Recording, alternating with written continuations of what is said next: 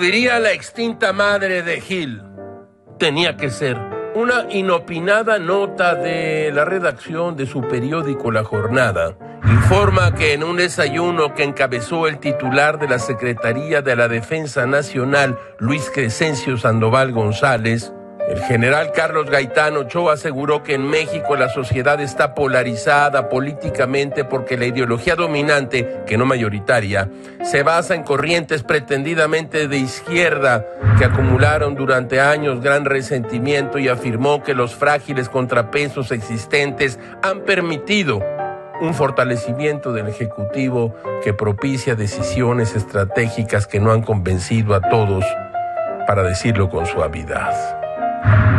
Esto es verdad, pues con la pena. Pero el general Gaitán Ochoa tiene razón. Veamos quién es el general. Subsecretario y jefe de Estado Mayor de la Sedena, jefe de las zonas militares de Nayarit y de los Altos de Chiapas, agregado militar y representante de México ante la Comisión Interamericana para el Control del Abuso de Drogas y ante la Conferencia Especializada Interamericana sobre Terrorismo, integrante del Grupo de Coordinación del Gabinete de Seguridad Nacional y, además, fue candidato a suceder al general Guillermo Galván Galván como secretario en el 2012. O sea, ni más ni menos, un general de gran trayectoria que no tiene pelos en la lengua. ¡Ay, güey! Todo es muy raro, caracho.